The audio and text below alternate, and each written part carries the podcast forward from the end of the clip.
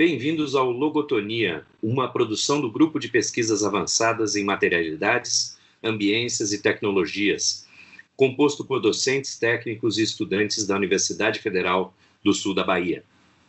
O Logotonia está presente em diversas plataformas: Twitter, Facebook, Instagram, YouTube. Os episódios estão publicados no SoundCloud, iTunes e Spotify. Assine nosso feed no seu app preferido. Eu sou Márcio Carvalho e esse é um programa da série Teoria e Ficção, o primeiro episódio de 2021 pandêmico. Hoje teremos algumas novidades. Esse será o nosso primeiro episódio baseado num videogame, um jogo digital, seguindo um tema que tem aparecido cada vez mais nas discussões uh, no nosso grupo de pesquisa. E a gente espera que esse seja o primeiro de muitos. E para inaugurar essa nova fase, nós vamos discutir o jogo Sid Meier's Civilization, a famosa série de estratégia por turnos, nossa querida Civ, que já está na sua sexta edição, Civ 6. O nosso grupo de pesquisas teve uma recente adição, o professor Alex Alvarez, da Universidade Federal do Oeste da Bahia. Ele vai nos conduzir hoje enquanto nós tentamos relacionar o game com o tema tempo histórico. Eu lembro que esse é o tema de doutorado do Alex. E temos ainda a presença do professor Guilherme Fóscolo, da Universidade Federal do Sul da Bahia. Eu gostaria de começar já fazendo a pergunta mais importante sobre o CIV para o Alex. Afinal de contas, quem é Sid Meier? Não, brincadeira. Alex, vou pedir para você falar um pouco sobre a sua pesquisa e a gente vai te interrompendo com perguntas e comentários impertinentes de tempo em tempo. Por favor, a palavra é sua. Obrigado, Márcio. Bom, é, primeiro agradecer o convite, tá, de poder estar participando do programa. Eu não conhecia é, esse podcast e espero em breve recuperar o áudio aí de outras outras edições que já teve, né? E fico sempre feliz de falar dessa pesquisa que eu estou desenvolvendo no doutorado na Universidade Federal de Goiás. É, bom, apesar de você ter falado para falar da pesquisa, e mas a pergunta sobre quem é Sid Meier ela acaba servindo como um bom ponto de entrada, sim, né? É, do que, que se trata a pesquisa e por que Sid Meier Civilization? Talvez eu devesse começar por aí. Na verdade, eu já eu tenho um, um lapso de tempo na minha formação entre mestrado e doutorado, né? Eu terminei meu mestrado já há bastante tempo, foi no final de 2009, né? então já tem aí já 10 anos. E eu vinha trabalhando né, desde a graduação no mestrado com os temas voltados para a historiografia brasileira e sempre gostei muito da discussão da teoria da história. Né, os anos seguintes, né, primeiro na UFBA e depois na Universidade Federal do Oeste da Bahia, eu fui me dando conta, né, até porque eu fui me envolvendo com projetos de estudantes que atuavam em escolas, né, o, o, o projeto PIBID, né, de iniciação docência, enfim, e outras iniciativas, eu fui me dando conta né, que a discussão teórica da história teria muito a ganhar se a gente começasse a aproximar o que a gente entende como a relação entre o presente e o passado e as formas pelas quais essa relação aparece na, na, na cultura como um todo, né? não apenas na, no âmbito da cultura letrada, acadêmica, né? mas também no âmbito das mídias, né? enfim, da televisão, é, dos livros populares, enfim, das revistas e por aí vai. E eu sempre gostei muito de jogos, né? Já jogava Civilization já desde muito mais novo, né? E então eu fui aos poucos me aproximando dessa ideia de começar a explorar que tipo de significados a respeito da história os jogos digitais eles trazem, né? É, no início eu ainda tinha, eu ainda fiz um levantamento de vários outros tipos de jogos onde aparecem essa relação em, com o passado. Né? Eu fui descobrindo também esse campo de pesquisa sobre história e jogos digitais, sobre história e jogos em geral, né? É, na verdade, também sobre, sobre história e mídias digitais, e fui gostando. Né? E na, na medida em que eu fui desenvolvendo essa, essa pesquisa, até ela se transformar num projeto de doutorado, eu fui me dando conta né, que o Civilization ele acaba desempenhando um papel muito importante né, porque ele é um jogo, né, a série, né, que começou, começou em 1991, a, a, o lançamento do primeiro, da primeira edição né, do Civilization, é, de 91, então já tem bastante tempo, né, embora não seja do início da indústria dos games, mas é ainda de uma fase, digamos, formadora. E o Civilization, de certa forma, ele fez isso. Ele criou um gênero de design de jogo, né? É, esses que às vezes chamam de, de 4X, né? de 4X, né? É, jogos de estratégia em turnos, né? baseados nessa ideia de explorar, expandir, né? É, é conquistar né? e, e exterminar. Enfim, e eu fui me dando conta que o Civilization acabava sendo uma referência de como vários outros jogos passaram a, de certa forma, organizar o sentido da história humana dentro de um jogo. Além disso, também, o Civilization é um dos poucos jogos que escolheram como tema tratar da história humana como um todo, né? e não apenas um determinado momento histórico. Né? Outra série que ficou muito famosa é Age of Empires, né? E Age of Empires tem uma proposta de, a cada edição do jogo, trabalhar com um determinado período histórico específico. E o Civilization não. Né? Ele trabalha, ele, ele é um jogo de estratégia em que você controla uma sociedade desde a Revolução Neolítica até um, um futuro próximo, né? mais ou menos imediato. Muitas coisas, na verdade, podem ser tratadas quando a gente fala de jogos e história. Né? Então, eu escolhi trabalhar com a questão do tempo histórico porque é um, um meio, né, um conceito que me ajuda a correlacionar o jogo né, com outros entendimentos que nós temos sobre história e com os entendimentos que os jogadores têm sobre a história. Né, no sentido de que, quando a gente fala de tempo histórico, a gente não está falando só das representações do passado, mas a gente está falando de como essas representações são arranjadas em uma continuidade que dão um sentido e, portanto, um significado para a transformação social. Né? E nesse sentido, acho que o Civilization ele, ele acaba sendo um jogo privilegiado para a gente tentar entender como que essa dinâmica aparece dentro desse meio. Né? É, o Sid Meier mesmo, né, para voltar para a pergunta, é, o Sid Meier mesmo, ele de certa forma foi considerado um grande inovador pelas duas coisas, né? Ele é considerado, se acabou se tornando, principalmente a partir de Civilization, uma grande referência na indústria, né, em termos de design de jogos, né, em termos de produção de jogos, né, ele já é, tinha um certa, uma certa notoriedade na época, né, com a empresa que ele tinha antes, né, pela qual ele lançou o Civilization, mas a partir do Civilization ele ganhou uma notoriedade muito grande. E a notoriedade vem tanto do estilo do jogo, que teve um design próprio, que criou uma espécie de gênero próprio dentro dos jogos digitais, dessa estratégia em turnos, né, quanto também pelo fato de que justamente ele ousou integrar a esse modelo de jogo né, um tema que tem uma abrangência tão grande. Né? Então, nós temos vários outros jogos que vão beber na mesma fonte, né? sobretudo jogos de, de ficção científica espacial, né? como Master of Orion, né? tem jogos de fantasia também, como Master of Magic, é, tem, tem, a gente tem também hoje em dia o Galactic Civilizations, né? então tem vários outros jogos que são diretamente inspirados, né? Sem é, Endless Space, Endless Legend, que hoje estão muito conhecidos também, que são diretamente inspirados nesse gênero da estratégia em turno. Então eu acho que seria muito complicado aqui no Brasil, onde essa discussão ainda ainda precisa ainda avançar bastante, ainda tem muito espaço para desenvolver, ela é mais ela é mais ela tem mais vozes, né? Na, no exterior do que aqui no Brasil, seria muito complicado a gente passar ao largo do Civilization, e aí eu senti falta disso e resolvi encarar esse desafio. É, Alex, deixa eu aproveitar e te perguntar uma coisa. É, aí eu, eu, não sei se você se você é, entra nesse, nesse assunto, mas para além da estratégia por turnos, né, TBS, Turn Based Strategy, é, tem alguns jogos uh, hoje que não são necessariamente por turnos, mas que você pausa e toma suas ações pausado. Estou é, pensando aqui no Crusader Kings que, e, e, no, e no Europa Universalis. É, eles acabam é, tendo uma dinâmica um pouco diferente, mas uh, que pode que se assemelha também, também é inspirada, não é não? E também tratam de temas históricos, não é isso?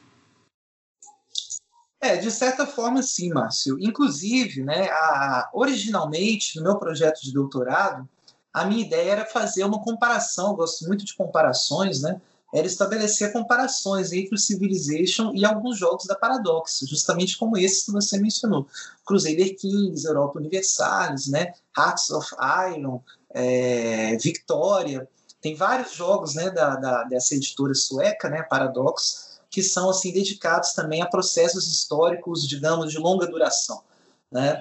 Eu acabei, no final das contas, tendo que escolher um dos dois. Né? É, é, só te interromper, que você falou de ficção científica, é, usando a mesma engine, a Clausewitz, a, a, a Paradox tem também o Stellaris, que é, é basicamente a, a mesma engine, né? então é basic, são basicamente as mesmas moedas, vamos dizer assim, é, só que num, num, num, espaço no futuro. Mas é, também você tem a mesma dinâmica. É, e eu acho que é, é interessante também colocar esse jogo junto. Ah, desculpa. Não, mas é isso mesmo. Tem também o Stellaris, né? Ele não entraria na pesquisa, obviamente, por não a gente não é, é assim. Claro que é muito difícil se falar do futuro sem tomar como base as experiências históricas já conhecidas, né? Mas entrar no campo da ficção científica já levaria a um diálogo com uma outra bibliografia, um outro referencial que eu não teria no momento fôlego, né? Então eu acabei nem considerando, por exemplo, o Stellaris, mas que segue-se a mesma proposta. Mas eu acho interessante a gente arriscar algumas comparações entre os dois jogos, porque eles já indicam algumas concepções diferentes. Embora eles tenham uma proposta assim temática, né, semelhante, né? Se a gente for olhar os jogos mesmos, né, para além da questão de turno e tal, é, existem algumas opções de design que elas indicam caminhos diferentes entre os jogos da Paradox e os jogos da série Civilization. Passou uma moto aqui. E que, além disso, né, indicam também, é, elas, de certa forma, possibilitam leituras diferentes da relação que o jogador estabelece com o passado através do jogo.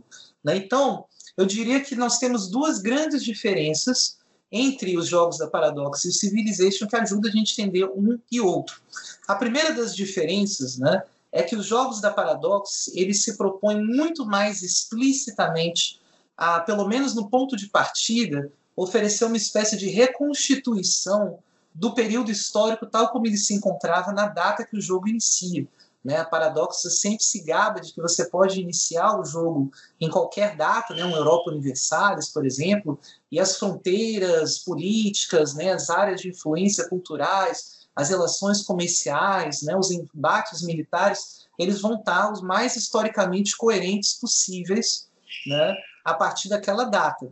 É, e a partir daí o jogador explora situações hipotéticas, né? histórias alternativas, né? é, histórias imaginadas. É, e aí é interessante que na, nos jogos da Paradox, em geral, você não tem, aliás, em geral não, você não tem um objetivo final. O jogo te dá alguns objetivos menores, alguns objetivos estratégicos, que são opcionais, você pode realizar eles ou não, mas ele não tem um objetivo final né? Não são jogos de dominar o mundo, não são jogos em que você tem que destruir todos os adversários ou subjugar eles de alguma forma. Você pode tentar fazer isso se você quiser, você não precisa tentar se você não quiser, e há uma série de aleatoriedades que vão acontecendo ao longo do jogo que muitas vezes né, se interpõem aos planos, aos projetos do jogador. Se a gente olha para o Civilization, a gente vê uma diferença muito grande nesse sentido.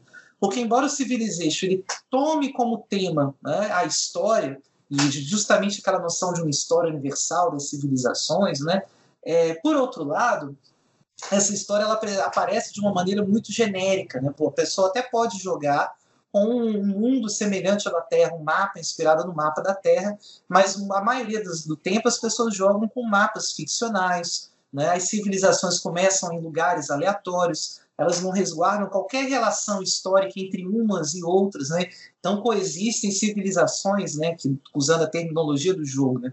Aquilo que o jogo chama de civilizações. Então vai coexistir desde uma nação moderna como a Alemanha, né? A uma civilização egípcia, né? E elas podem coexistir no mesmo mundo ali como estados-nações, né?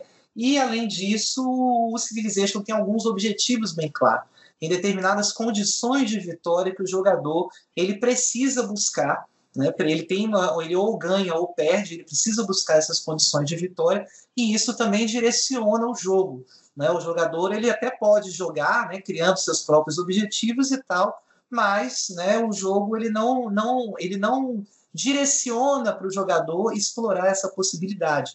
Né? Ele direciona para o jogador explorar a possibilidade de, através de diferentes estratégias, chegar a um conjunto de objetivos já previamente delimitados pelo design. Né? São escolhas de design, né? não estou falando aqui do campo da experiência de jogo propriamente dito, né? mas são escolhas de design que dizem muito sobre as duas propostas, né? e inclusive é, é até o motivo pelo qual eu queria comparar, por conta da diferença entre os dois jogos e o que, que eles acabam dizendo para a gente.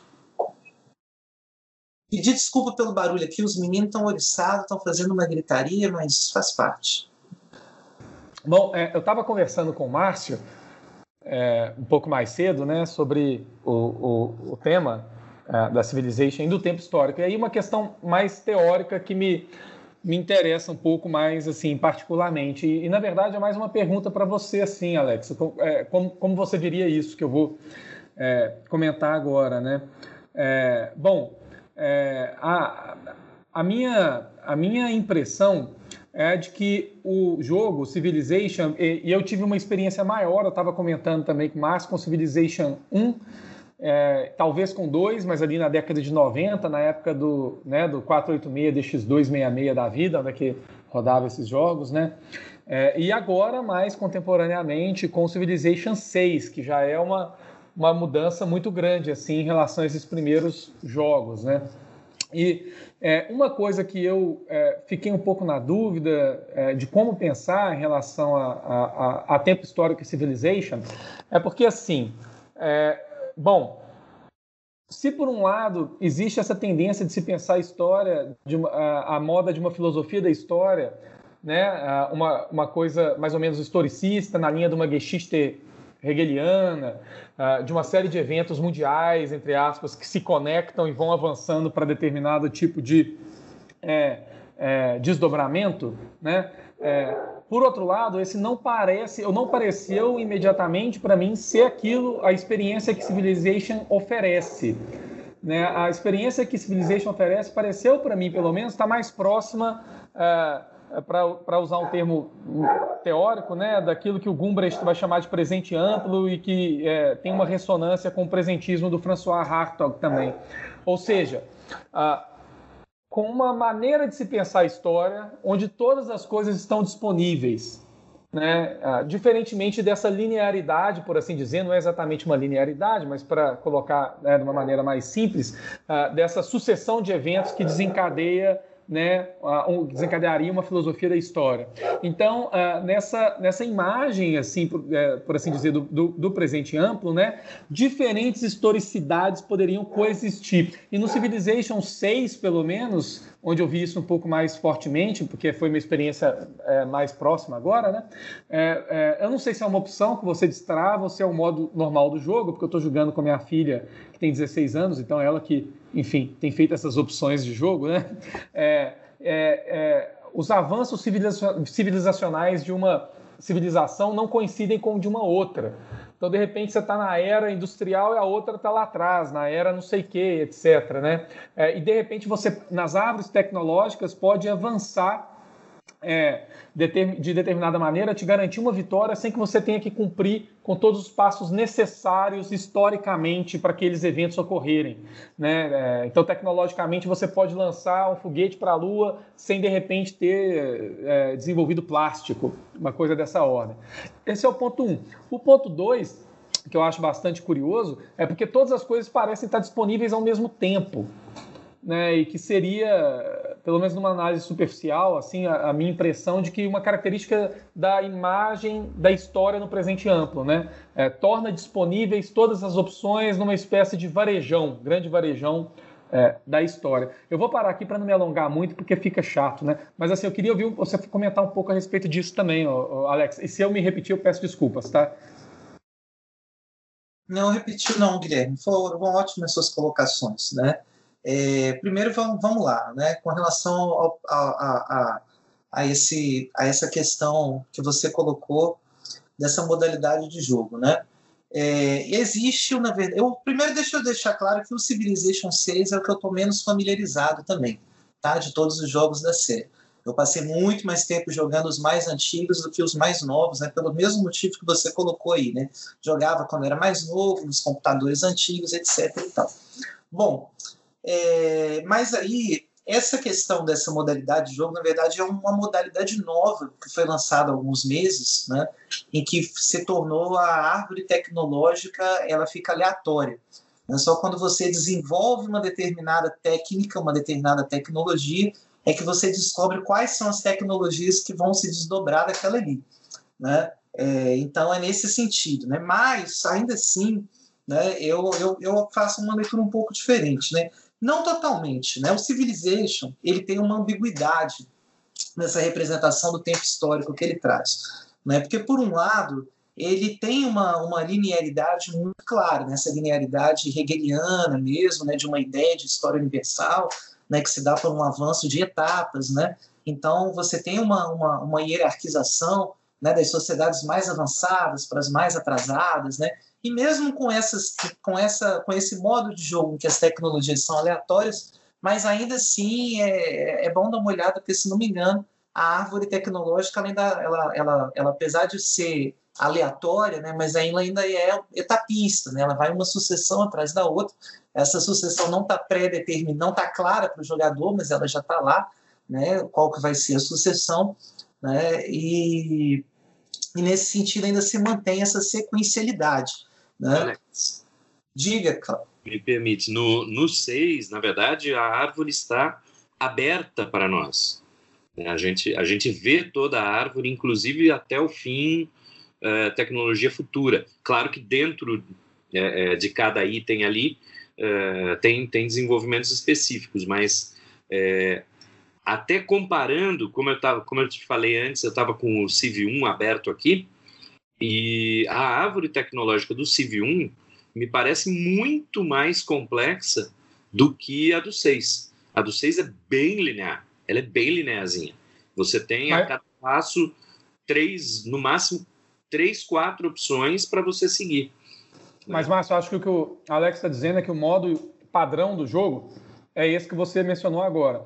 Mas há um modo do jogo que eu tenho jogado onde a árvore não aparece aberta. Ela, ela se fecha e ela é um pouco randomizada, assim. Tá, porque no modo padrão dos seis, pelo menos, é toda aberta. Toda aberta. Com pré-requisitos, inclusive. É, no, no caso da, do 1, um, é, você até tem é, o, o, uma lista é, de tecnologias e quando você clica em uma, ela vai dizer quais são os pré-requisitos para ela, mas você não tem uma representação gráfica. Então você teria que fazer um baita de um trabalho. Mas aí, mas aí Márcio, tem que te interromper, né? Não ah, tem no jogo. Nós vamos lembrar que o Civilization 1 em 91, né, as pessoas ainda jogavam os jogos digitais com o manual do lado, e no manual vinha o esquema. Ah, sim. Tá, eu não, não sabia que tinha no manual, beleza.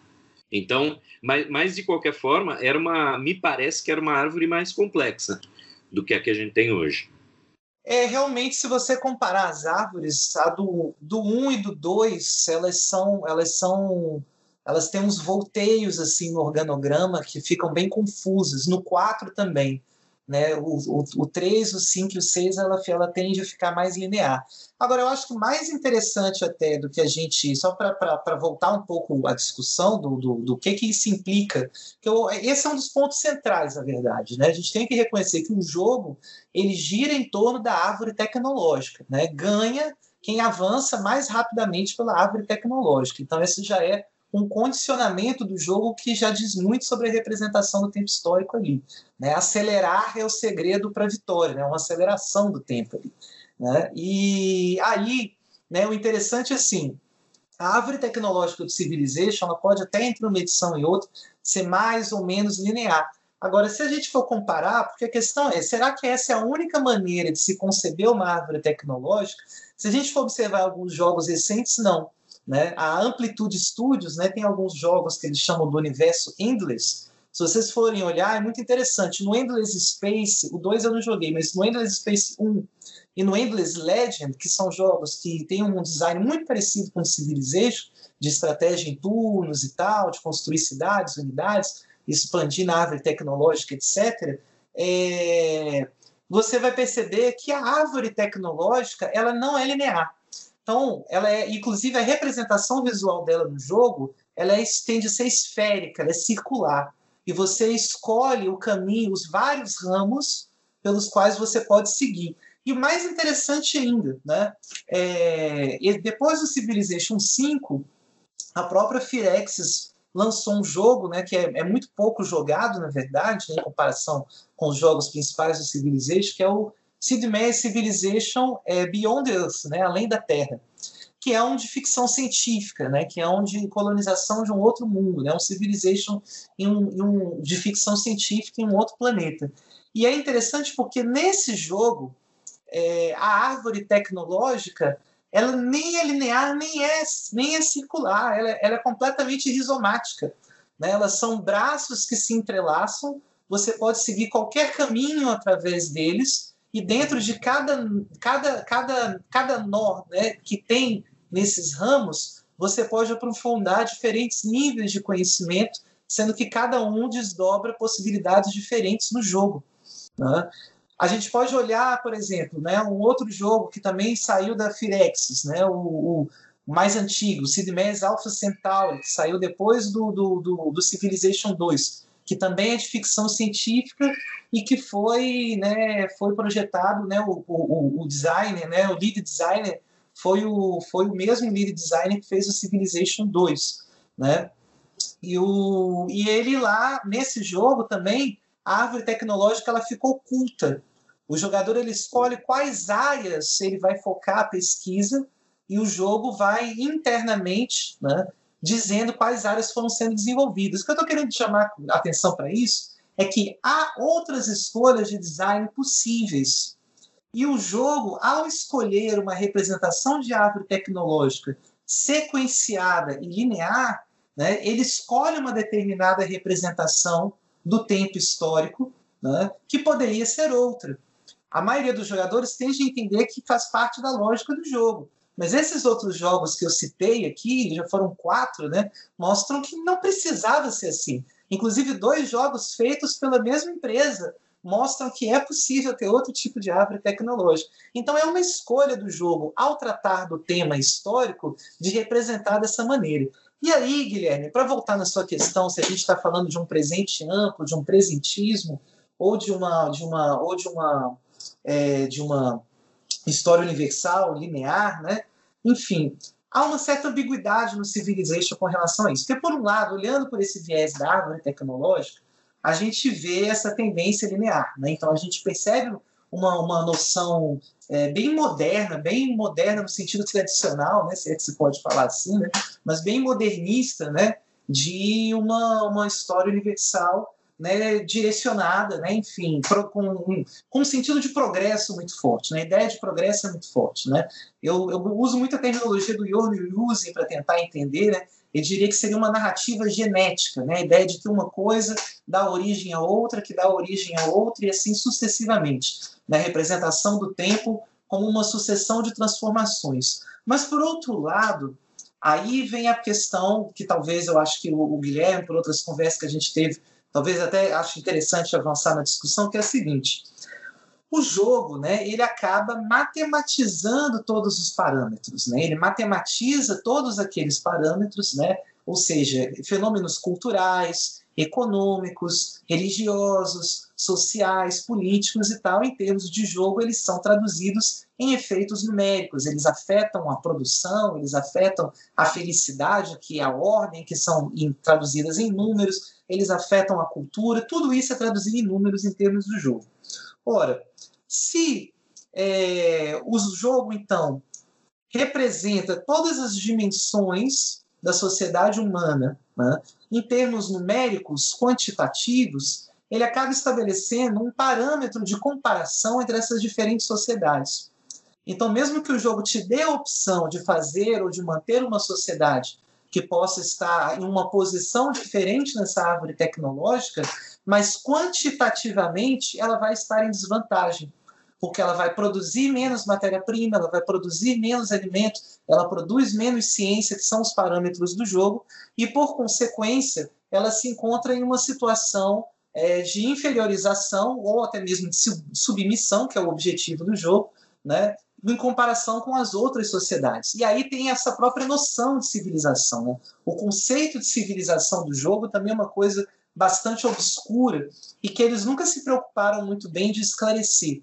Né? Pelo contrário, né? eu acho que diante de várias críticas que receberam né, sobre uma, uma, uma visão muito eurocêntrica do jogo original, eles foram incluindo outras sociedades dentro desse parâmetro de civilização, né, de maneira que o 6 é bastante multiculturalista nesse sentido, né? tem sociedades as mais diversas ali, é, que são colocadas como civilizações, mas essa ideia de civilização, se a gente for olhar na prática, para resumir assim, ela funciona no jogo como um Estado-nação homogêneo. Né? E aí, então, você projeta para toda a lógica da história humana, tal como ela aparece representada no jogo, como uma, uma, uma uma entidade atemporal, que na verdade é um Estado-nação. Então você tem um Estado-nação que é praticamente atemporal, que, se base, que pode ser comparado com outros em uma série de parâmetros basilares quantitativos e que atravessam a história né, se desdobrando por essa árvore tecnológica. Então, nesse um sentido, rápido, só, só, só para concluir, nesse sentido tem um aspecto normativo nessa narrativa, né? normativo no sentido de que assim é, ela, ela, ela exemplar. Né? Você tem uma, uma narrativa exemplar de que certas leis tendem a ser universais, né? certos parâmetros de comparação são universalizáveis. Pode falar, Guilherme. É, é, só um comentário rápido que essa universalização que o jogo propõe, na linha do que você estava comentando, Alex, é curiosa, né? É, o Arthur Danto, eu já falei isso em outros logotonia, né? Eu fico me repetindo porque eu gosto dessa passagem. É, no texto dele, é, que chama O Fim da Arte e tal, da década de 80 ainda, ele comenta que nada pertence tanto ao seu próprio tempo quanto os vilumbres de uma era para o futuro. É, curiosamente, eu acho que Marx dá um ensejo para a gente pensar também que nada parece tanto seu próprio tempo quanto os vilumbres dessa, da, da, da, de uma era para o passado, assim, né? Então funciona para trás também isso. No Civilization, uma coisa curiosa, e você comentou é, dessa matriz eurocêntrica do jogo, é porque, veja, a dominação cultural é uma dominação também eurocêntrica. Então, se você ganha por cultura, você ganha por grandes artistas, destacando indivíduos e grandes obras, numa espécie de grande museu, né, que você vai colocando as obras e selecionando.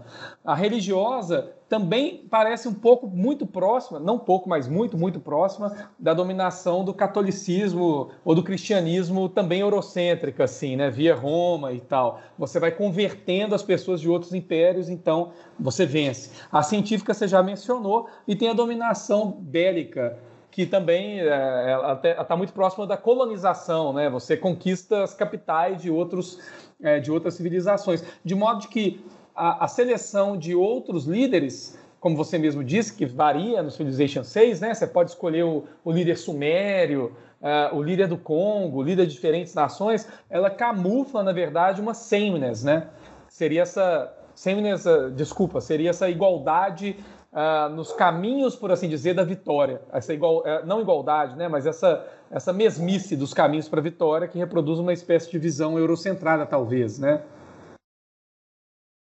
Eu diria que isso torna a visão eurocêntrica do jogo mais insidiosa ainda, né? Porque ela, ela justamente ela vende para o jogador a ideia de que ele pode, se você for no site, né, você tem a possibilidade de reescrever a história né, de fazer a história do seu jeito. Né? A propaganda, o marketing do jogo é esse. Né? É, e eu já me perguntei muito isso. Né? Olha, você joga Civilization várias vezes e cada jogo, cada partida é única, né? porque começa com um jogo aleatório, né? desdobra de um jeito diferente.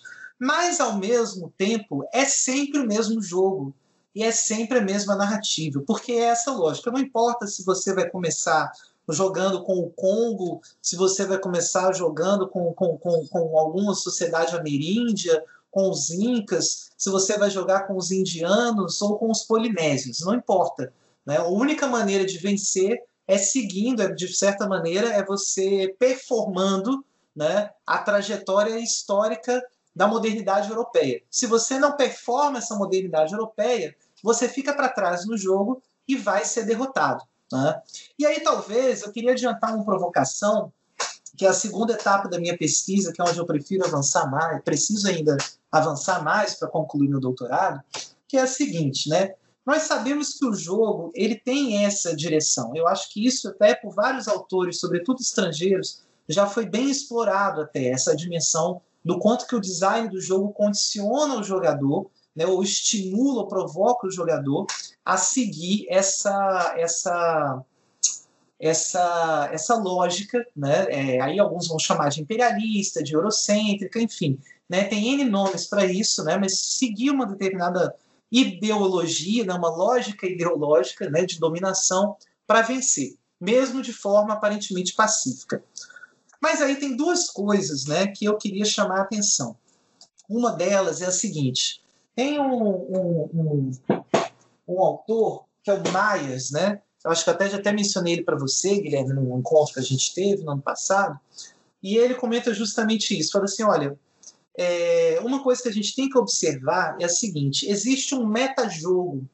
O Civilization ele é um jogo que ele tem uma coisa para ensinar a gente para olhar todos os outros jogos que é de que ele é um metajogo. Porque, por isso que eu falei do você joga o jogo várias vezes, mas cada partida é única, mas ainda assim é o mesmo jogo.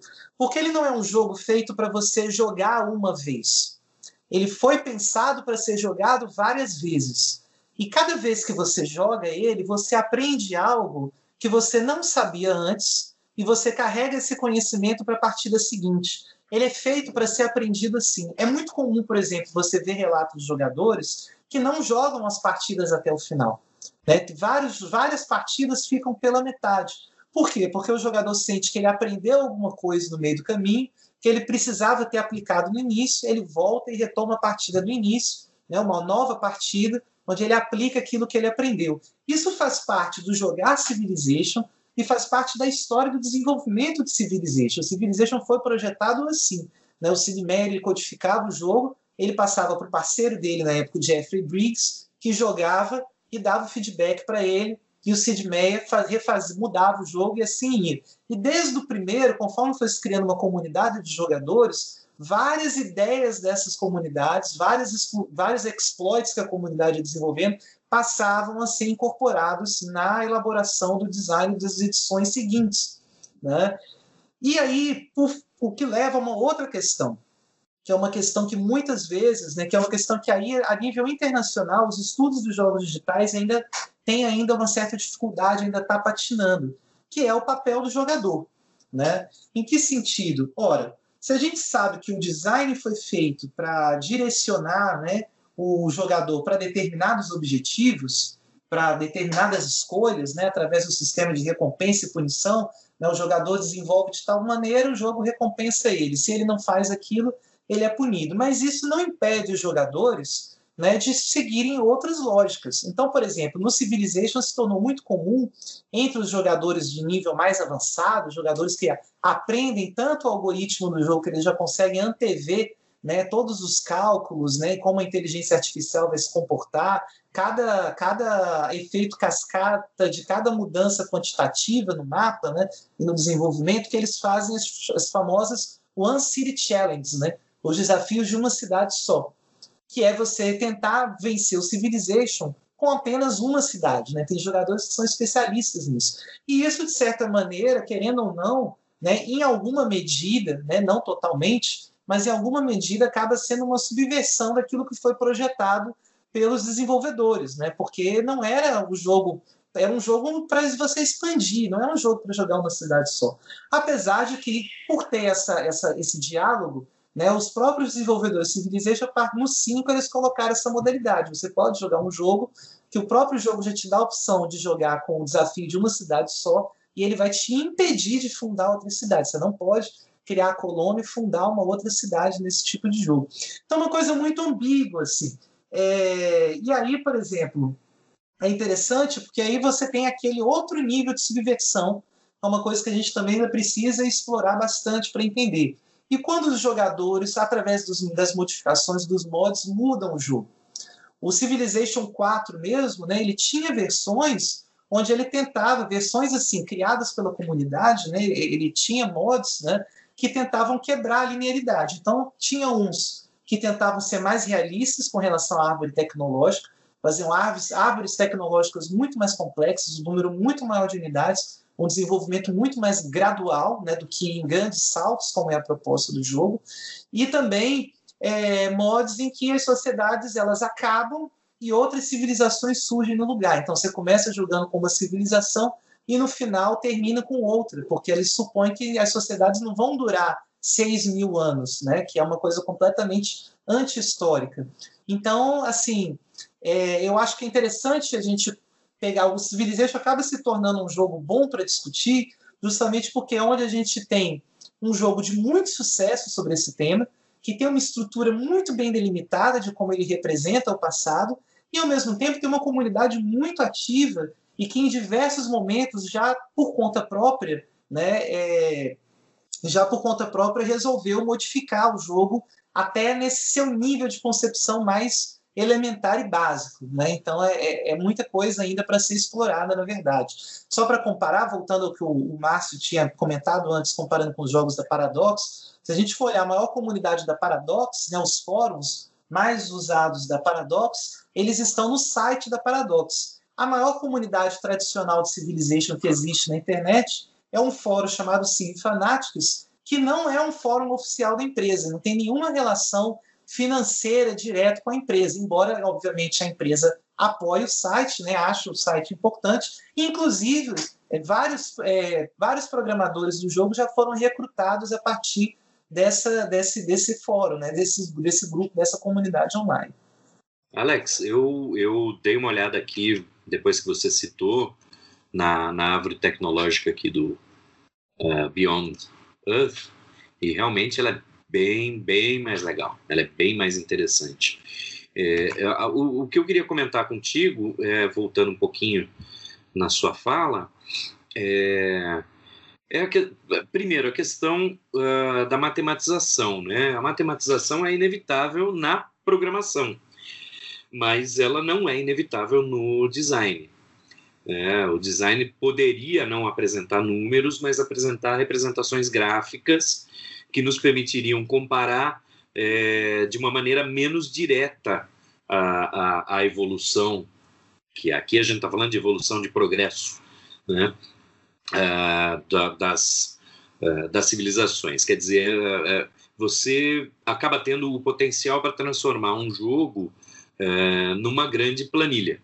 Eu poderia, imagino até que tenha gente que faça isso, que planilhe as, as, as grandezas para poder otimizar o seu, a sua jogada, né, o seu jogo. É, eu estou lembrando aqui de uma discussão que eu já tive com o Guilherme, é, de você de barras de vida, de você ter antigamente barras de vida ou em jogos é, RPGs que são tradicionalmente foram baseados é, nos RPGs de mesa, né? Tudo é apresentado numericamente. É, e ao longo do tempo, isso foi sendo substituído é, em relação em alguns jogos.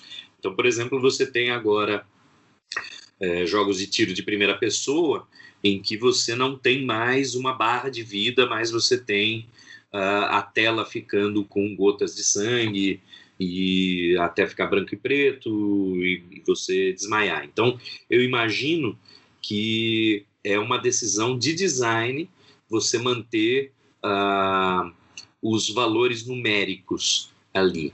É, e aí me, me, parece que corrobora com o que você está falando, quer dizer, até na, na, no design do jogo você já está privilegiando um tipo de informação, que é a informação uh, numérica, é, em detrimento de outras informações que poderiam ser visuais, sonoras, etc.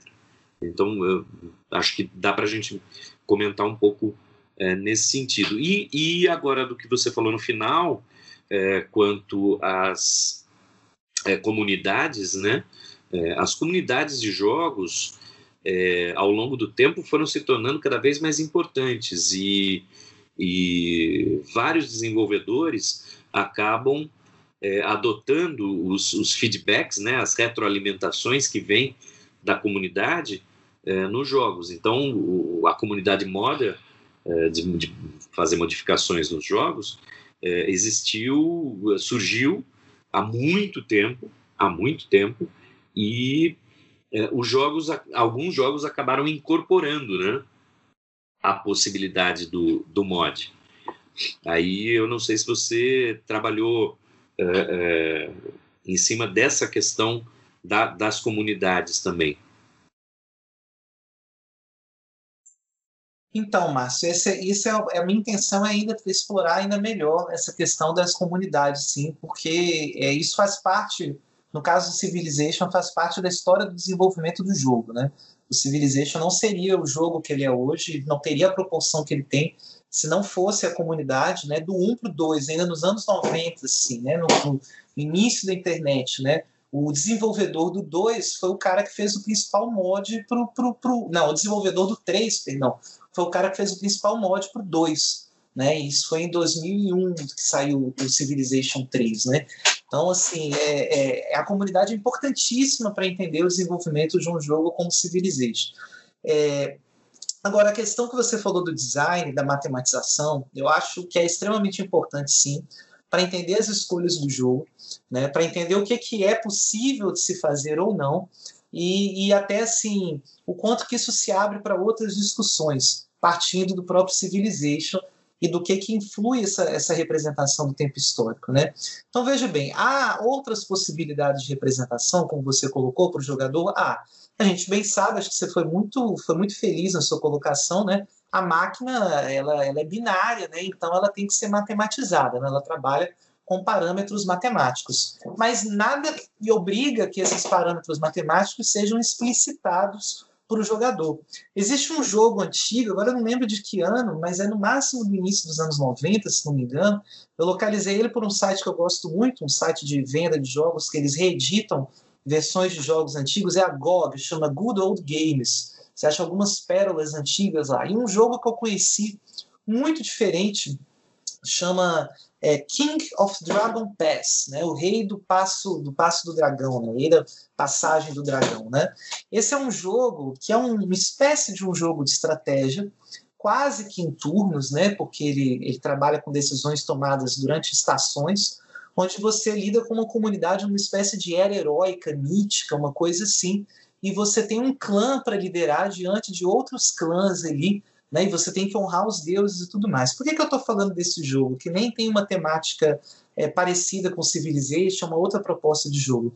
Porque lá, né, se você for olhar o manual do jogo, ele recomenda que você tente entrar no espírito daquela sociedade e tomar as decisões como um líder daquela sociedade faria, ou seja, pensando em honrar os costumes, em preservar a honra da população, em agradar os deuses, né? E aparece, na verdade, ao longo do jogo, uma série de escolhas morais, não são escolhas técnicas, né? Aparece, por exemplo, né, um sujeito que foi banido de, uma outra, de um outro clã pedindo abrigo, né? Então você pode dar abrigo ou não, né? Dar ou não abrigo em todos os lados vão ter consequências ruins ou boas de acordo com os costumes, as tradições dos deuses. Só que o interessante é que o jogo não diz isso para o jogador. E nem isso é uma coisa assim é, que inevitavelmente vai acontecer, porque o jogo calcula com uma série de informações desconhecidas para quem está jogando, de tal forma que é impossível, a não ser depois de muito metajogo, você conseguir prever exatamente o que vai acontecer. Né? E você vai tomando as decisões, na verdade, muito mais por um sentido do que você acha que moralmente vai trazer boas consequências do que propriamente por uma vantagem numérica, porque essa vantagem ou desvantagem numérica o jogo não te apresenta em momento nenhum. Né? Então é uma escolha de design completamente diferente e que realmente tem muito mais a ver com liderança do que propriamente um jogo como Civilization, onde se joga sim com planilhas, viu, Márcio? Para jogar competitivamente Civilization, se joga com planilhas, né? Inclusive, há pouco tempo atrás eu vim apanhando no Civilization 3 para o computador mesmo. Então, eu não sou um jogador excelente de Civilization, longe de mim, pelo contrário. Né? E o jogo, para melhorar, né, você vai ler algumas coisas que os jogadores escreveram E lá no meio dos guias de estratégia vem planilhas mesmo para você ter o máximo de rendimento no jogo. Né? O Márcio está colocando aqui King of Dragon Pass é de 99, olha só. Né? Ou seja, ele é até mais recente do que eu estava imaginando. É porque o gráfico dele é um gráfico bem antiquado para 99, por isso que eu achei que ele fosse mais antigo. Mas. Bom, e aí, o, o ponto que eu estou querendo chegar dessa escolha do design diz também um pouco sobre a trajetória do jogo, e foi bom você ter falado dos RPGs. Porque o Civilization é um caso muito interessante de remediação cultural, né? que alguns autores falam desse termo, né? porque ele surge de uma, de uma remediação de um jogo de tabuleiro. Né? Ele mistura. Né? O Sid Meier, quando criou o Civilization, parte da inspiração dele foi um jogo de tabuleiro da Avalon Hill, né? É, que se chamava alguma coisa Civilization também, é, Great Civilizations, agora eu não lembro o título certinho, Avalon Hill Civilization, não lembro exatamente o nome certo, né? mas que era um jogo também em turnos, um jogo de tabuleiro em turnos de desenvolvimento de sociedades no, no Mediterrâneas, né? no antigo Médio Oriente e no Mediterrâneo.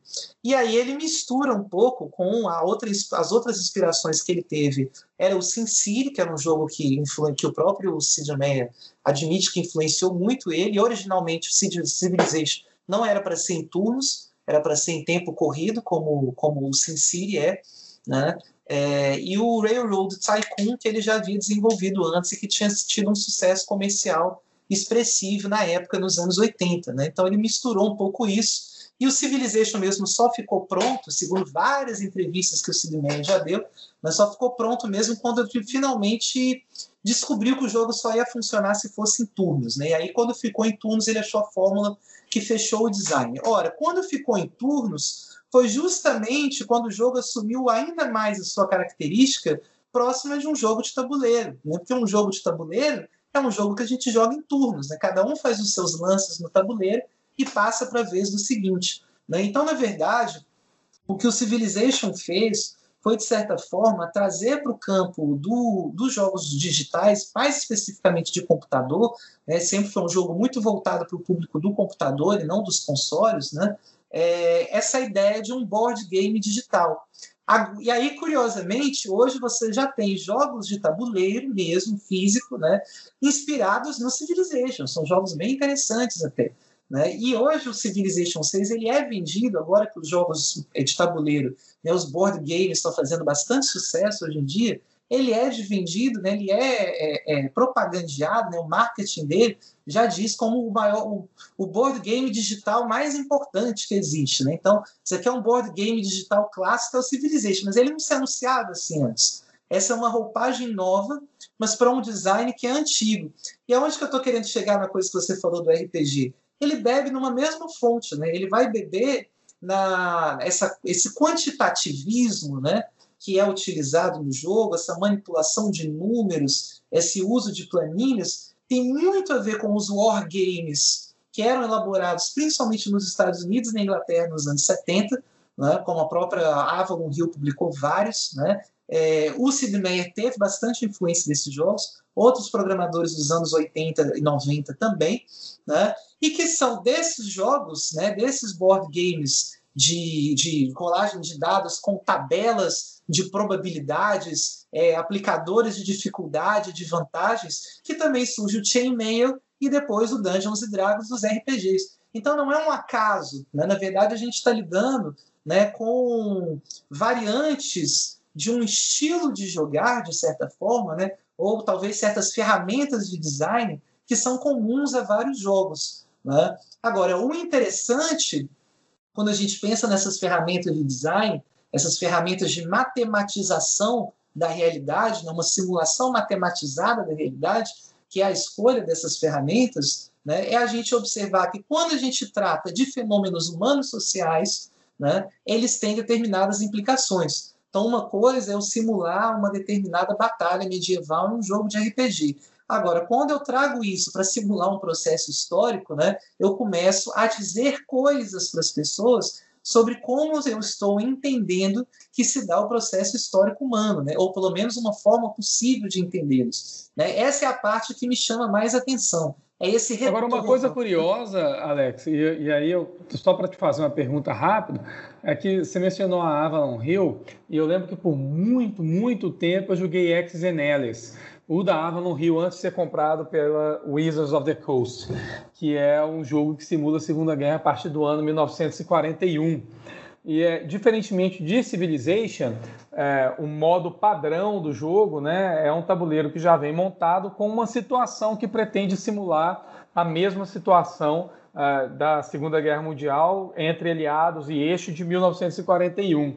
Então você começa com o tabuleiro montado de determinada maneira. Claro, há variações, modos, etc, etc, mas esse seria o padrão é, do jogo. E ele tem consequências é, é, que, que, vão diferenciar bastante de acordo com a, as maneiras que os jogadores vão uh, escolher jogar a partir desse início estandardizado, por assim, por assim dizer. Né?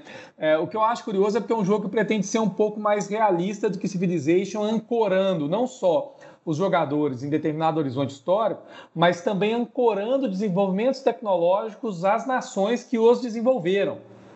Isso me parece bastante diferente de Civilization. Talvez essa seja um pouco da chave, eu acho, tal, do sucesso de Civilization, assim, né? É, embora a gente tenha conversado de que os caminhos para o sucesso são relativamente os mesmos, né? É, eles não estão ancorados, por assim dizer, a um mesmo início de jogo, né? Então, uh, você teria, entre aspas, uma, uma possibilidade de randomização do início desse jogo, uma, uma possibilidade de randomização de vitória, ou caminhos de vitória diferenciados, né? Em que jogos um pouco mais matematizados, eu acho, como é o caso do, do X e Alice, e que se prendem mais a um horizonte histórico específico, tentam mais, com mais afinco reproduzir esse horizonte histórico, uh, isso não, não, não seja tão possível assim, né? É, eu acho que, que tem essa mistura, né? Eu acho que acho que a grande sacada que eles tiveram com Civilization, né, em termos justamente até para virar o sucesso de vendas que virou, nós estamos falando de um jogo com dezenas de milhões de cópias vendidas, né? Eu acho que é justamente isso, né? Há uma simplificação, esses wargames, né? E olha que o X's and L's, né? É, é, é, se comparado com os wargames mais clássicos, ele é considerado já bem generalista e simplificador. Né? O pessoal que é roots mesmo, eles jogam jogos que, do ponto de vista matemático, são complicadíssimos, né? São jogos de estratégia militar é, é, é, é, minuciosos, né? que levam em consideração questões de terreno, né? de deslocamento de unidades militares, moral, por aí vai. Né? Eu diria que assim existe uma mistura de duas coisas, né? no, civil, no caso do Civilization. Né? De um lado, existe uma. É, que, que volta um pouco àquela ambiguidade. Existe uma certa generalidade que tem um apelo muito grande né? São situações genéricas, né? como você colocou. Né? O, o início ele não está fechado. Aliás, eu acho que o Civilization não é um jogo que agrada quem gosta muito de um certo nível de realismo ou detalhismo histórico. Talvez a melhor palavra seja detalhismo histórico. Né? Quem gosta de muito detalhismo histórico em jogos de estratégia, no computador vai acabar procurando um jogo da Paradox, por exemplo, né? que é mais detalhado, uma determinada época e tal e tudo mais. Não é o caso do Civilization. E o Civilization ele sempre caminha uma linha muito tênue entre em determinadas horas, né? Ele é apenas uma generalização ficcional e completamente abstrata, né? E ali tanto faz qual sociedade que é, enfim, as implicações que tem em termos de significados culturais daqueles elementos, porque ele é só um jogo de tabuleiro mesmo para ser quantificado. E em outras horas ele tem um aspecto de simulação. E os jogadores eles, eles caminham em talvez o sucesso, Guilherme, seja um pouco por aí, né? Porque a gente já tem hoje, né, alguma, alguns autores que indicam que é, tem pesquisas que já indicam que há maneiras diferentes de jogar. Né? E hoje em dia, inclusive, a indústria já aprendeu, a indústria dos games, né, já aprendeu a, a reconhecer isso bastante, né, que jogadores diferentes, né, de diferentes perfis, se sentem atraídos por jogos por motivações diferentes. Então, às vezes tentam se categorizar, algumas tendências gerais podem ser observadas. Então, por exemplo, você tem jogadores competitivos, né, são aqueles jogadores que querem mostrar o domínio no jogo, eles querem ser melhor que os outros jogadores se o jogo for multiplayer, eles são aqueles que querem, querem ganhar dos outros. Se o jogo for single player, eles são aqueles jogadores que querem ter a maior pontuação, ganhar do jeito mais. É, enfim, eles sobem o nível de dificuldade, eles querem desenvolver maestria. Você tem outros jogadores que são exploradores, né? Eles não fazem, não se divertem tanto com o desafio do ganhar, eles se divertem testando possibilidades, descobrindo coisas diferentes que dá para fazer, fuçando no que, que o jogo permite. Tem outros que gostam da parte da encenação, né, que criam ficcionalizações, né, que, que, que gostam de fantasiar em termos do jogo. Então, eu acho que o Civilization, talvez um dos sucessos, tenha sido encontrar o meio termo certo, onde ele consegue dar um pouco para cada tipo de jogador. Então, vai ter o jogador competitivo, que vê o jogo apenas como um problema matemático e que ele vai jogar com planilha para tirar o máximo de proveito né, e vai sempre buscar um nível de desafio maior. E você vai ter um outro jogador que é um jogador, por exemplo, que ele, ah, não, eu brinco para mim como uma simulação de sociedade. Ele tenta criar uma sociedade ali, né? ele não está preocupado se ele vai ter a melhor vitória possível, ele está preocupado em ver o que vai acontecer, é a diversão dele. Né? E o Civilization, eu acho que ele caminha assim uma linha muito tênue, porque se você tirasse a ideia dos objetivos, ele viraria muito fácil uma espécie de simulador. Né? Mas eu acho que eles mesmos reconhecem que é melhor manter né, essa ideia de objetivos para manter o nível da competitividade, porque senão eles cederiam para uma das linhas. Nos fóruns mesmo, eu já vi várias discussões assim, onde os jogadores, se você for, por exemplo, olhar quando os jogadores discutem o que eles gostariam que tivesse na próxima edição do Civilization, você vê esses dois polos brigando muito. Né? Jogadores estão preocupados com o equilíbrio e competitividade, e outros jogadores estão preocupados com realismo e simulação. E essas duas coisas parece que em vários momentos no design do jogo elas estão em conflito. Né? E parece também, por extensão, que a leitura que os jogadores fazem do jogo também é bem diversificada nesse sentido. Então, nem todos os jogadores tiram dali necessariamente alguma leitura da história, assim como nem todos também só veem ali os números matemáticos. Né? Vai variar muito.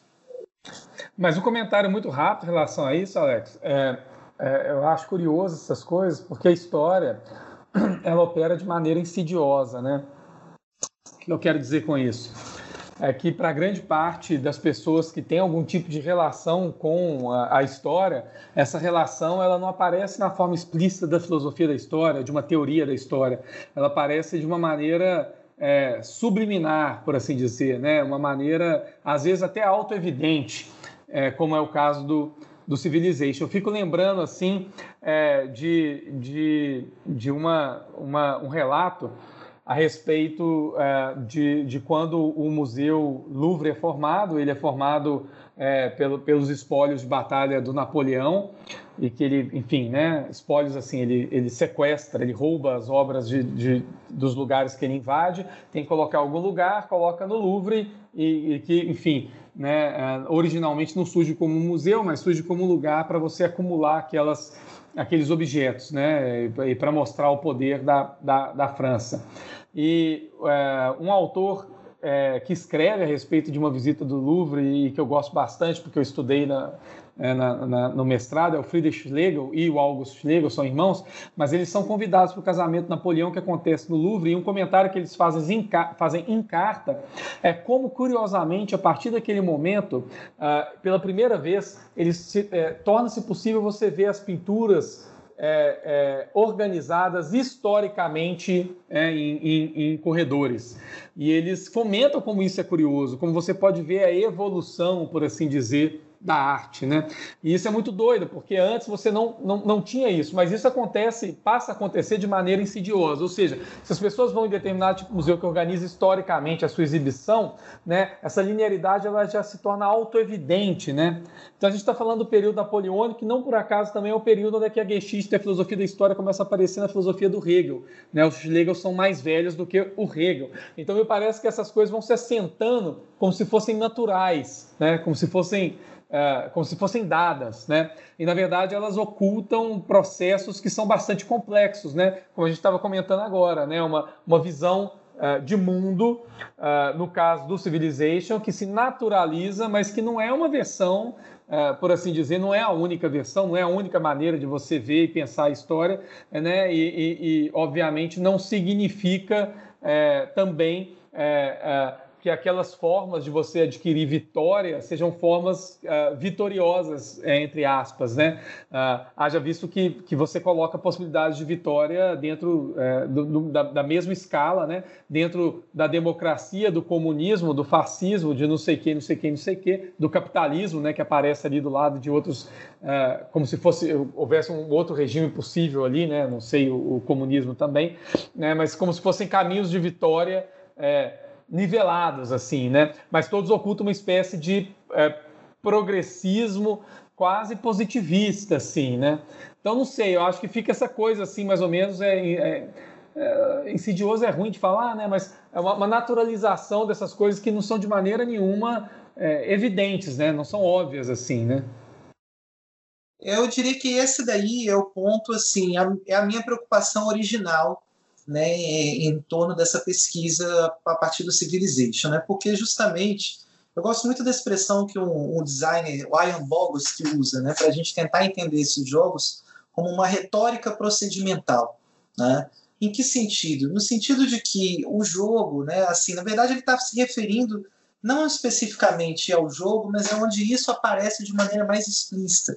Né? Ele representa, ele traduz processos em termos de processos. Né? Então, eu posso é, traduzir o processo histórico em uma linguagem narrativa textual.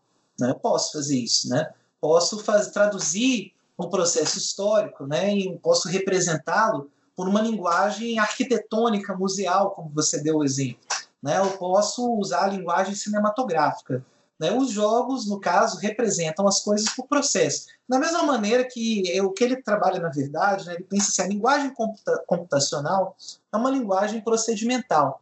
Né? Então, né, a, a, gente pensar no editor de texto, Word, né, você tem uma representação de uma folha em branco que você vai escrevendo. Na verdade, é só uma ficção aquilo ali. Né? É só uma maneira que a, a máquina traduz o processo que você está fazendo né, para a tela de maneira que ele faça sentido para você, né? Mas são só impulsos elétricos no fim das contas, né?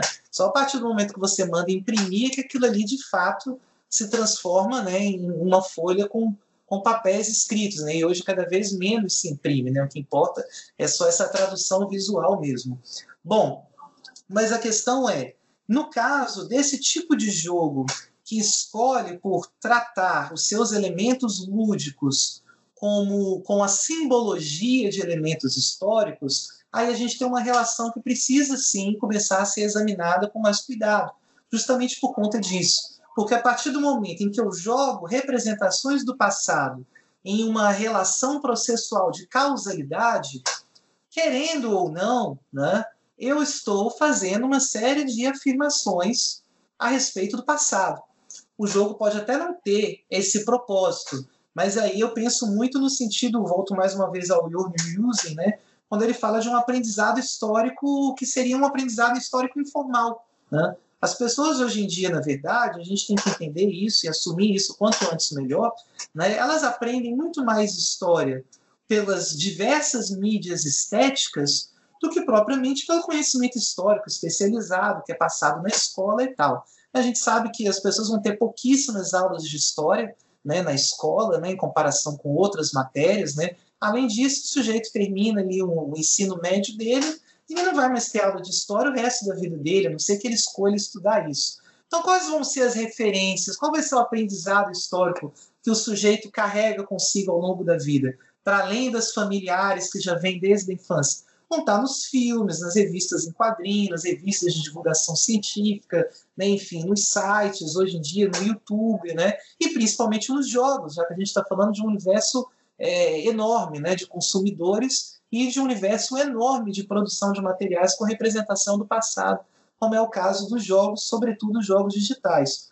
Então, é claro que eu acho que insidioso também, acho que é uma palavra, também, talvez não seja realmente uma boa escolha, porque dá a ideia de uma certa má fé, né? Como se o, o cara, no fundo, né, o Sid Meier, ele queria né, transmitir essa ideia de história dele. Eu nem acho, nem, nem tenho essa visão né, maquiavélica por detrás do jogo, não. Eu acho que pelo contrário, eu acho que é até mais grave. Eu acho que o jogo naturaliza determinadas concepções de história justamente porque ele parte de que certas concepções de história já estão pressupostas, já estão dadas. ele não as questiona em nenhum momento. Né? E ao não questioná-las, ele acaba reforçando nessa representação né, é, as, a, a, a, essas concepções. Então, olha só, alguns autores também já apontaram uma coisa muito interessante sobre a relação entre os jogos e história, que é bem assim, os jogos eles, eles, eles, se, eles, eles são muito desenvolvedores, eles são muito ardilosos nesse sentido. Ardilosos no que sentido?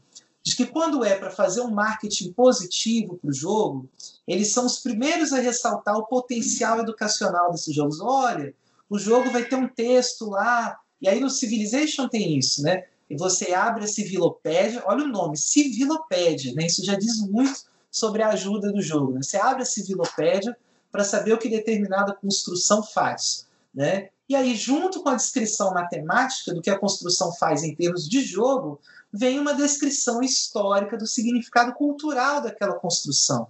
Aquela construção surgiu no determinado ano tal, desenvolvido por tal cultura, que é usada de tal maneira. Então, esse, o próprio jogo reforça, ao colocar esses dois textos sobrepostos, a ideia de que existe, em alguma medida, alguma relação entre aqueles números e aquela matematização de efeitos lúdicos com a interpretação histórica que ele faz daquele objeto. Porque senão não estaria lá. Né? Então, o sujeito vai lá, construir lá, sei lá, uma muralha.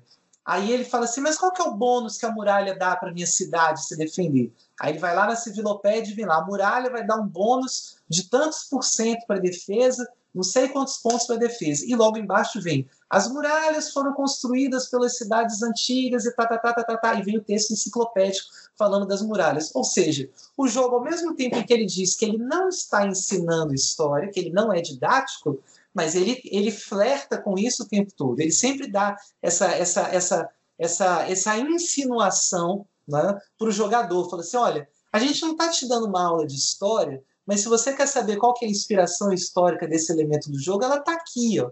Tem um sentido para isso ser desse jeito. E o sentido para isso ser desse jeito é histórico.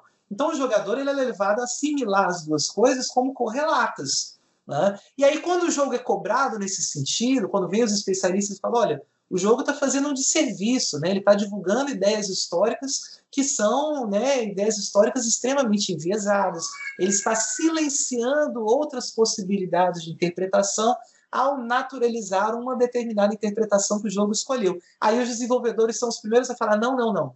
Nosso jogo não tem nenhuma proposta pedagógica, ele não é feito para ser usado como modo de aprendizado, ele é só um jogo, é só para divertir e é todo ficcional. Se você for ver o próprio Civilization mesmo e outros desses jogos históricos, eles vão falar que são ficcionais. Se são ficcionais, qual que é o sentido então da descrição histórica da Civilopédia? Né? A inclusão desses textos no jogo, que não tem serventia lúdica, mas tem serventia de ilustrar historicamente os elementos, na verdade, só reforça a ambiguidade de, do discurso que esse jogo propõe estabelecer com o passado. Né? Mas essa é a saída de toda a arte é, ideológica em geral, né? É apelar para ficcionalização ou para o divertimento, etc, etc. Você me lembrou, na verdade, o processo civilizador do Norbert Elias, assim, né? é, diga assim, como que há uma matriz, é, na, pelo menos assim, do ponto de vista né, da, da modernidade uh, europeia, de avanço civilizatório que parece, no final das contas, é, é, reverberar nesse jogo, mas em outros jogos assim também, né? Porque obviamente que a gente está falando de Civilization porque tem um apelo histórico mais evidente, né? É muito mais óbvio, mas há trocentros outros jogos onde é que você atrela desenvolvimento tecnológico com avanços é, é, de progresso, etc, etc. Né? Isso aparece, na verdade, até em, em FPS, assim, né? É, é, e é curioso, porque todos é, é, acabam reverberando né, aspectos de uma espécie de concepção de não só de progresso, mas de progresso civilizatório, de progresso é, até mesmo em alguns casos moral, assim, né? Bom, pessoal, é, vocês queria saber se vocês têm alguma é, algum último comentário é, a respeito da discussão que a gente teve, uma das mais ricas que a gente teve é, no Logotonia, e antes de passar para as dicas culturais. Bom, eu acho que eu queria fazer um comentário. Eu, eu, eu, eu falei isso em algumas outras, outras situações, mas eu acho que sempre vale ressaltar. Né? Eu acho assim, a gente tem que tá, cada vez mais tomar a coragem de fazer a crítica cultural dos objetos do nosso tempo. Né? Eu acho que esse é um processo importante. O caso dos jogos digitais me impressiona muito o quanto que essa indústria, que é uma indústria, não uma indústria, nós estamos falando de uma indústria pesadíssima, né? Nós estamos falando de lucros da ordem de bilhões e bilhões de dólares, de produção em massa, de distribuição em larga escala para o mundo inteiro. Então, uma indústria de um impacto global, né, que na verdade força o desenvolvimento do hardware, dos dispositivos que a gente tem, é, e é uma indústria que até hoje vem passando completamente ao largo de qualquer crítica social, cultural, moral ou ética a respeito daquilo que ela produz, daquilo que ela distribui. Né? Então, assim, eu não estou falando aqui, obviamente, de uma questão de censura, de perseguição, de caças bruxas, não é nada disso. Né? Mas a gente tem que. Se criou dentro da cultura dos jogos digitais essa ideia de que aquilo que é só por diversão não precisa ser discutido. Né? E a gente precisa começar a parar com isso, né? porque se a gente for olhar para o cinema, por exemplo, né, nós temos. A, olha o que era o cinema no início do século XX, né? olha o que era o nascimento de uma nação do Griffith. Né? É um filme que tem um, um, uma importância do ponto de vista das convenções cinematográficas crucial para a gente entender a história do cinema. Né? Boa parte do que hoje a gente já decodifica quase que automaticamente em termos de plano sequência, né, de enquadramento do cinema, surgiram lá no Griffith há quase 100 anos atrás, né, mas um filme como o do Griffith, que era um filme profundamente racista, né, um filme encomendado pelo governo dos Estados Unidos, com viés profundamente racista, né, de supremacismo branco, hoje produzido, né, ele seria absolutamente inaceitável. Então isso mostra uma evolução da crítica cultural daquela mídia. E eu acho que hoje em dia, né, que nós estamos vivendo o apogeu do mercado dos jogos digitais, a gente precisa começar a olhar para esses jogos digitais com esse olhar mais apurado mesmo e entender que tipo de valores, que tipo de significações que eles colocam para circular, muitas vezes sob esse argumento de que era a melhor escolha de design possível. Né, quando cada vez fica mais claro que se trata de escolhas, né, e não de uma obrigatoriedade natural que determinadas coisas sejam feitas. Eu adoro Civilization, acho um jogo divertido, mas isso não quer dizer que a gente precisa, pode, que a gente pode simplesmente tapar os olhos para as representações que eles veiculam ali dentro. Né? Acho que essa responsabilidade a gente tem que começar a encarar em um determinado momento. Só um comentário muito rápido em cima da fala do Alex, né? É, é uma complementação, né? É que a indústria dos games hoje é a indústria midiática mais lucrativa do mundo, né? É, lucra mais do que cinema. É, enfim, né? O capital tá tá ali, né? Mais do que na indústria cinematográfica ou de séries ou de qualquer outra coisa hoje, né?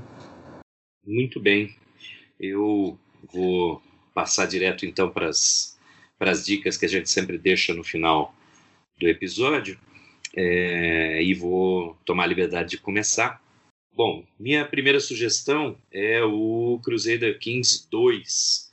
É, eu não vou sugerir o 3 porque eu ainda não tive tempo de jogar, é, mas o, o 2 é provavelmente é, é, o jogo que eu tenho na Steam com mais horas jogadas, é, mas é, perde, só vai perder para os diversos técnicos de futebol, futebol manager, championship manager, ele foot, que eu joguei muito mais, e os FIFAs e, e PES. Então, tirando esses jogos de futebol, é o jogo que eu tenho mais horas jogado. É um jogo que eu gosto muito, saturei depois de um certo tempo, agora estou é, esperando arranjar um tempo para jogar o 3, que saiu há pouco tempo.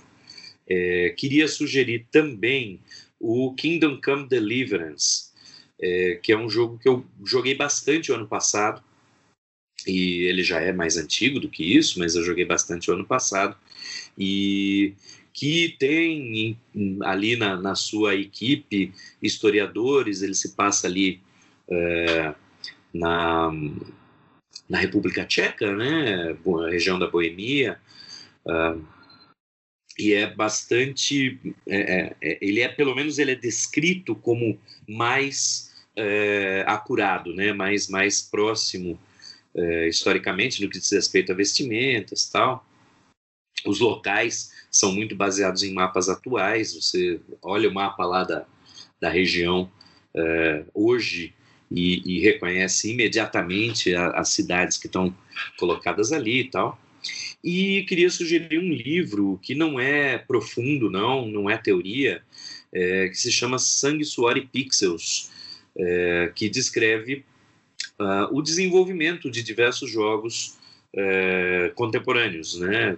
Como é que foi o desenvolvimento de Stardew Valley, The Witcher 3, uh, ah, Pillars of Eternity, são diversos modos diferentes de produção, né? Você tem o produtor independente uh, é, sozinho, o, o a, a, equipe indie que recorre a crowdfunding, a grande é, desenvolvedora, a desenvolvedora que está surgindo, né? Então ele realmente ele não é profundo, mas ele dá uma ideia de como acontece esse desenvolvimento em termos das equipes é, de programadores, equipes de design e etc.